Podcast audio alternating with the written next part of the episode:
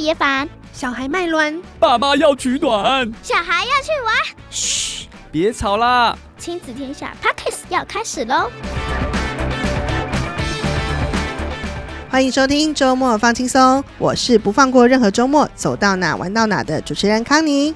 我是跟着康妮走到哪玩到哪的 Mini。哎，开学两周了，我爸爸妈妈们有觉得孩子都回到生活的正轨了吗？哎，拜托，如果两周还没有办法回到正轨，是有点恐怖。两周是 是很合理的时间吗？毕竟我们幼稚园我们还没有经历到那一刻。像我们这个有规律的家庭生活当中，我们家是 OK 啦，就觉得两周应该是差不多了。然后加上我觉得长假之后，虽然需要一点时间恢复啦，我们家我的习惯啦是在休长假回到正式的那个倒数几天。对，我们倒数在三四天开始，我就会一直的跟着他们耳提面命。其实接下来我们就要开始调整作息，渐进式的，嗯，慢慢的就是提早一点睡。因为我觉得一开始一下子就马上从休假模式回到开学模式，是真的比较难啊。大人也很难，对，大人也很难。所以我们大家就会采渐进式的，慢慢的提早个一个小时开始，半个小时，慢慢慢慢的。然后我不是会让小孩玩到最后一刻，所以其实现在已经是差不多要收心了。Okay, 嗯，因为我女儿九月就要上小一了嘛，这是她大班的最后一个学期。我一直在想啊，完了，我以后早上就要六点多起床，我现在是有点害怕。嗯，怕什么？怕什么？怕起不来呀，啊，妈妈本人。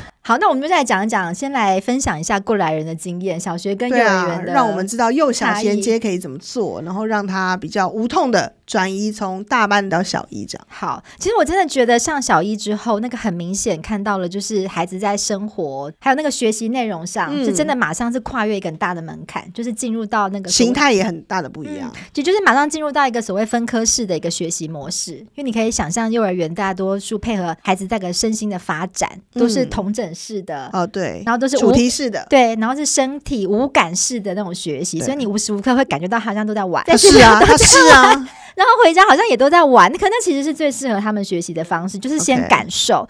但是呢，一快到小一的那条线，其实他就很像被迫要马上长大。就你可以想象，就是上课时间提早了，对，对从八九点开始要提早到八点开始。对，那你可能七点半大概就要到校之类的。然后再来就是你的一堂课的时间完整是四十分钟，而且你是要乖乖的坐在位置上。嗯，这个对很多小孩子来讲就有困难了。对啊，他就不能 坐不住，不能说走就走，不行。然后下课时间很明显是缩短的，我觉得这点其实是小孩子蛮不适应。幼稚园其实是不是没有很标准的下课时间？他们好像是一大段一大段的，嗯、然后会有很多时间都在外面奔跑。啊、我们家小孩是这样子。你们的幼稚园是注重这个的，对，对，对，对。那其实小学阶段虽然有所谓的大下课，但我觉得那个上下课时间是很分明、很紧凑的。下课可能十分钟，嗯、老师就提醒要喝水了，赶快去喝水；要尿尿了，赶快尿尿。然后就你要去上体育课，你就要很多事情要做了。我觉得其实是蛮紧凑。然后可能大下课的时间也要打扫啊，或是什么。所以大下课还不是都能玩哦？我不晓得，以我们家的学校，不是那个下课时间，你是有足够的时间跑去操场。玩玩玩，然后玩个尽兴以后再回来，其实是没有那个很充裕的时间。我的发型设计师跟我说，他的儿子从上小学以后就非常累，每天都非常累。为什么？就是他就觉得幼稚园跟小学的作息，可能上课的方式，可能精神的全神贯注啊，各种。他就说他小时候就是一直要教他儿子早点去睡觉。幼稚园的时候，可是上了小学之后，嗯、反而他儿子好像八点多九点，就是那个眼皮就这样，就是进入一个准备要冥想模式，反而是自己愿意比较早睡。哦，就是你可以想象啊，就是假如说你的小孩要上课后班，感觉一整天其实是在上课的状态，没有像是真的会比较有比较比较精神压力的那种感觉。对，然后加上我们小孩现在已经到四年级了嘛，到了中高年级，其实那个学业课业是越来越的难，有难度的时候，孩子会跟你很明显的表达他是有学业压力的。嗯，这个不是说我们家有多重视功课哦，你就可以发现在学习这件事情上，他是真的有一定程度的、嗯、呃目的性也好，或者他就必须学好，然后。这样子，那作息呢？嗯、我想知道你们家小朋友的早上起床的时间跟晚上睡觉的时间。我一想到六点多要起床，真的是妈妈抖哎、欸！可是要早点睡啊！你想象中要几点睡？自从跟我发型设计师聊过之后，好像九点小朋友就应该要躺在床上准备进入睡眠的状态了，是不是？我们家差不多是九点半。九点到九点半之间，嗯、我女儿现在九点半还在那里很开心的玩她的桌游，各式各样。没有，那就是要调整了。我们家是这样，大概九点半就是要提醒他们要刷牙、要睡觉，到床上滚一滚。那他可能想要听个故事，嗯、或者我们会希望利用那个时间讲讲话、啊，或者什么聊聊一整天发生什么事情。嗯、但就希望是十点就应该要差不多可以让熄灯，对，要睡觉了。我觉得这样会比较有精神，睡饱，然后妈妈也给自己一个理由，我们陪孩子一起睡吧。我们家也是这样，就妈妈陪孩子睡，爸爸您在外面完成一些未完成的家事，这样。所以就是大概是这样做。那早上的话，我们家是大概接近七点要起床啦，因为我们都是选择离家最近的学校，没有跨区就读的问题，所以其实那个是离家很近的，就是走路上学就可以了。对对对，所以是没有到需要可能六点那么早起床啦。听起来就是要建立早睡早起的习惯。对啊，加上小学其实要在家里吃早餐，吃完才去学校的，不能带去学校吃。老师都尽量希望都可以在家里完成，那样更早起耶。所以你们时间上就安排一下嘛，看你们家。对于这个起床之后需要花多少时间可以进入用餐的这个阶段，每个家庭的那个速度不一样。难怪我们公司的妈妈们对于早餐要吃什么这件事情也是，对，就是这个东西要提早做准备的。好，说到好习惯，我不知道大家记不记得我们去年有录过一集《人生的习惯是吃到饱大餐吗？大人小孩都深受启示的七个好习惯》。去年年底啊，我跟 Mini 在看就是整年度的收听数据的时候。那一集的下载跟玩听都非常的不错，所以表示我们我们的 听众 非常优质。大家是除了在乎带孩子去哪里玩，对于孩子的品格啊、生活习惯也都是非常非常的在意。没错没错。那亲子天下这次出版了这个是同一个作者是西恩科维的这个新的桥梁书绘本，它是叫《与成功有约的七个好习惯》，其实也是这七个习惯里面有更多的例子，对不对？对，然后更符合学龄的孩子。嗯他们的生活经验这样子，对，有更多的力，大家不要被这个名字吓到，对，对对对，听起来与成功有约。我们我们我们定义的成功不是那么成功的成功，其实它是从翻译来的啦。嗯，对啊。然后我自己看完之后，我觉得更多的例子，如果你小孩子在小的时候，你已经跟孩子分享我们之前一起看过的那个绘本系列。那接下来，如果这本书有更多的故事可以跟孩子做一些分享引导，因为我觉得那些习惯看起来很简单啦，其实它很需要很多例子，在生活当中，哎，碰到了，你看可以跟孩子做分享。这些都是孩子面对未来的社会，不管是竞争也好，团体生活也好，我觉得都是蛮重要的基本能力。嗯，没错。哎、嗯，那康妮你看过了吗？我看过了，当然是看过才跟大家分享。好啊，好啊，跟我们分享一下里面有没有什么让你印象深刻的故事？第一个故事其实就是我女儿现在最常最常喊，她就会喊：“我好无聊。嗯”我好无聊，我不知道现在要干嘛。妈妈，我现在要玩什么？妈妈，你可不可以来陪我看这个？妈妈，你可不可以怎么样？最后那句就是我好无聊，这些事情我都不想做。我就会第一次、第二次的时候，妈妈还有一个非常和颜悦色，就说：“来，我们来看看，我们要不要把这些书整理整理啊？我们要不要玩你过年谁谁谁送你的礼物啊？还是什么乐高啊？”你就非常的有耐心，嗯，充满爱的第一次，对，跟他就是分享可以做什么，他可能会听，可能不会听。那过一会你就会听到那四个字：“我好无聊，我 想要看电视。”因为我们不会让他无止境的一直看电视或者是用手机，所以他就会用“我好无聊”这个想要来换说，那我会不会动摇？就说：“那你去看卡通吧。”嗯，不会，妈妈比你还能撑。但是第一次、第二次听到第三次的时候，我是真的会有一点微微的那个火气在这里。你有这么多、这么多好玩的事情在家里，可是你当下就是为了你可能想看电视，或者是你真的不知道做什么，一直呐喊“我好无聊”，那我就会跟他说：“来，你看这盒彩色笔，你很喜欢这些颜色，对不对？那如果你现在不想画画，一直觉得很无聊，表示你不需要它了。那下一次我们有谁谁谁想要，我们可能会把它送出去或捐出去哦。这样子引导他之后，他可能就会去做某些事情。”但我有时候又觉得说，这个不知道是不是算有一种半威胁的状态，嗯、我又觉得这样好像不是很对，就是有一点卡卡的。那是我好无聊这件事情。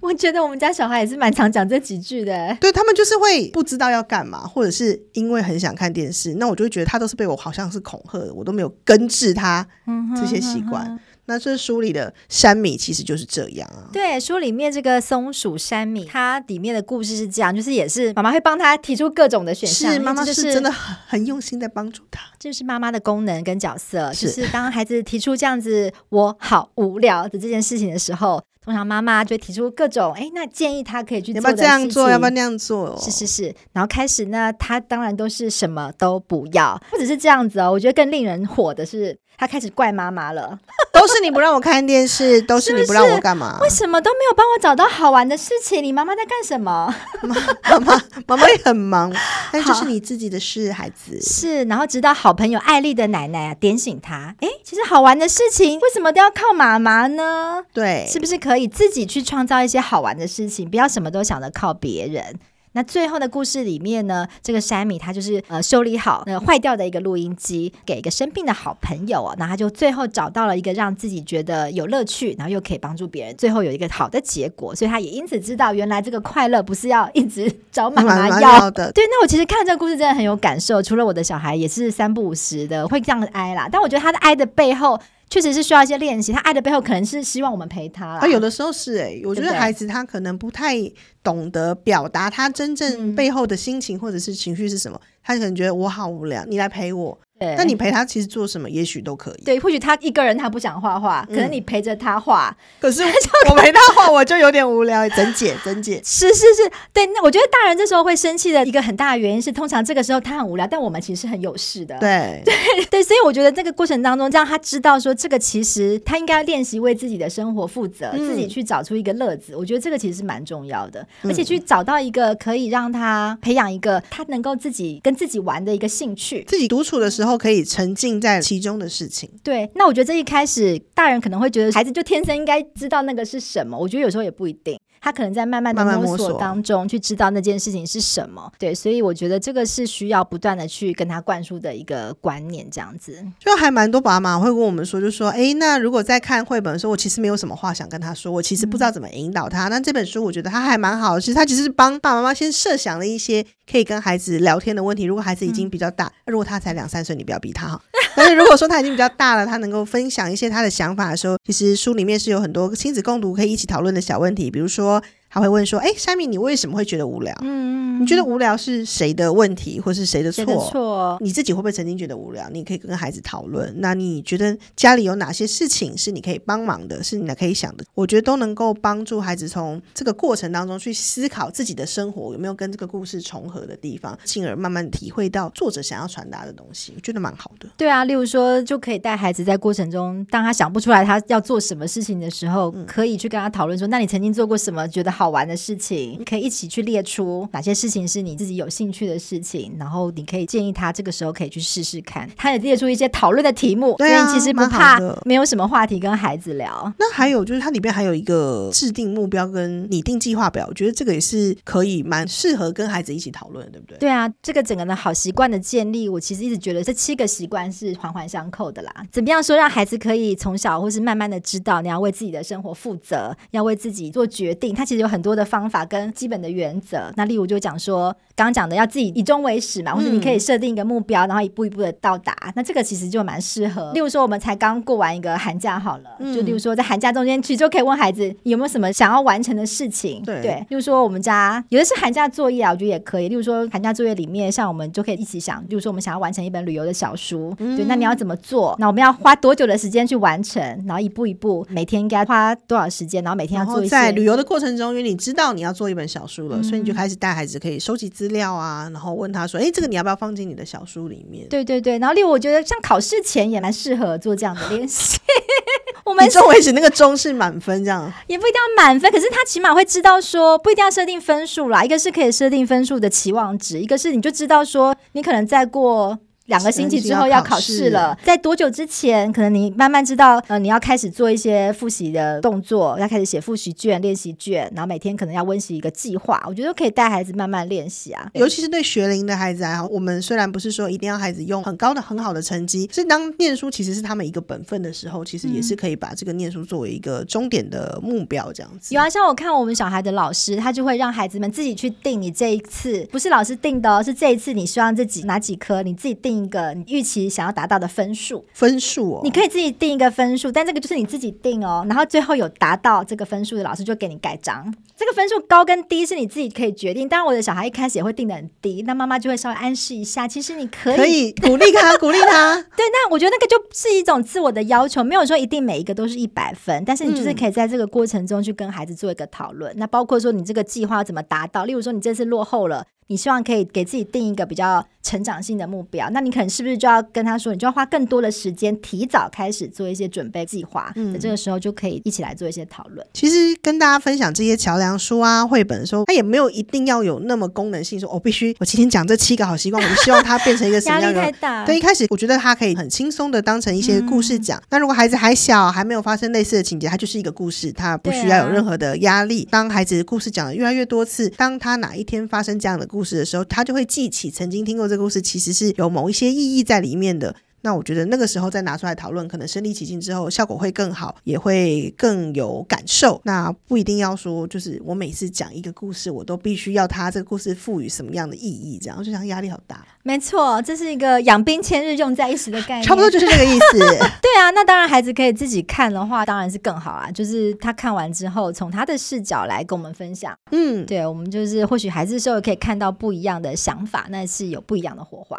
是从他们眼光看，搞不好跟我们在乎的是 able 感哦，也是有可能。但是因为我觉得阅读是一个非常 personal 的事情，嗯、那孩子可以在这个阅读过程中看见他所看到的，他就会有属于他的记忆的印象深刻。这本书呢，我们在延安秀校长的粉砖上也有看到校长提到，开学典礼上啊，他除了请几位孩子分享寒假读了什么书的读书心得之外，他只有叮咛两件事情，就是开学之后啊，每天要好好的交作业，然后开学了每天要早点睡。其实这两件事情，就是我们刚刚讲，它其实都是很小很小的习惯。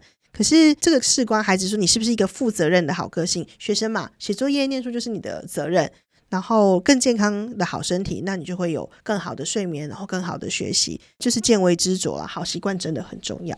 没错，我觉得刚刚讲到这个孩子们的本分啦，不是说我们多严格，就像我刚刚说的，就是回家六第一件事情是要把功课做完。嗯、再来，我觉得很重要的是，因为我的小孩一开始是我们会习惯帮孩子检查作业，然后最后就变成说这个作业哪里错，我们没有是你没检查到，恭喜你，妈妈你坏坏，你害我错。我觉得这也是一个蛮重要，就可以通过这样的例子去跟孩子讲，这其实是你应该要完成的事情，而不是这个好像变成是妈妈的责任。我女儿的幼稚园老师，他其实有时候我们用 app 通知一些学校的事情，老师都会说他们已经在学校很认真的跟每一个孩子解释过这些了。但是如果孩子回家传达的可能七成八成，他建议家长就照孩子传达的做。那你要让孩子去理解，就是妈妈可能知道要带十样东西，孩子如果传达七样，他说那就带七样就好。可是老师会在孩子到学校的过程中去对说，诶。那你为什么只带这七样？是你只跟爸爸妈妈讲这七样吗？而不是说哦，老师已经讲了十样，所以爸妈就要去负责知道那另外的三样。我觉得这个过程的训练对我本身也是因为我是一个很不喜欢造成呃，比如说老师困扰的人，所以我都会很精细的针对老师交代的任务做 checklist。可是我觉得老师的这个。提醒我觉得对我也很好，就是我不要帮我女儿做过多，她吸收多少，她回来多少，我就按照她的，那她才会在这个过程中意识到，哦，我其实没有说完，我我没有说的很清楚，所以妈妈没有办法帮我准备这个东西。我觉得这是一种练习耶，嗯、就是学习记住老师的某一些对啊，他的传达，然后跟他的理解，然后再回来。那老师也会提醒他们说，如果你没有传达完整，那这个是你的责任，不是爸爸妈妈不好，不是爸爸妈妈不对。我真的太爱这个老师了，但是我真的在这个过程中，我跟女儿都有很好的学学习。对，我觉得这个也是，就是练习让孩子们知道什么是他们应该要负责任的这件事情，嗯、一个很小很小的习惯啦。但因为其实课业啊，或者这是每天都在发生的。是，现在是学生嘛，是孩子，就是对自己的学业负责任。那将来长大了一点，他们可能就能够对自己的工作、对自己的生活更有责任感，这样子。没错，那其实不只是孩子啦，其实我们大人也是，是也是要累积很需要 习惯。就例如说，我们很多时候也是工作都压到？最后一刻，火烧屁股才在做啊。那其实。我觉得大人也是要给孩子一个好的示范。是我检讨，你检讨好哦。那在开学的这个初期的这一段时间，我们就推荐给大家这本《与成功有约的七个好习惯》，推荐给我们的听众朋友，不管大人还是孩子，好的习惯就要尽早的建立。现在开始一点也不嫌晚哦。没错，好，亲子天下 Podcast 谈教育聊生活，开启美好新关系，欢迎订阅收听，欢迎各位达人来节目资讯栏里填写来宾募集表单，说不定你就会成为下一个到节目里和听众分享你的私房玩乐攻略的来宾哦。如果有想听的主题，也欢迎在许愿池留言许愿。大家下次再见，大家拜拜。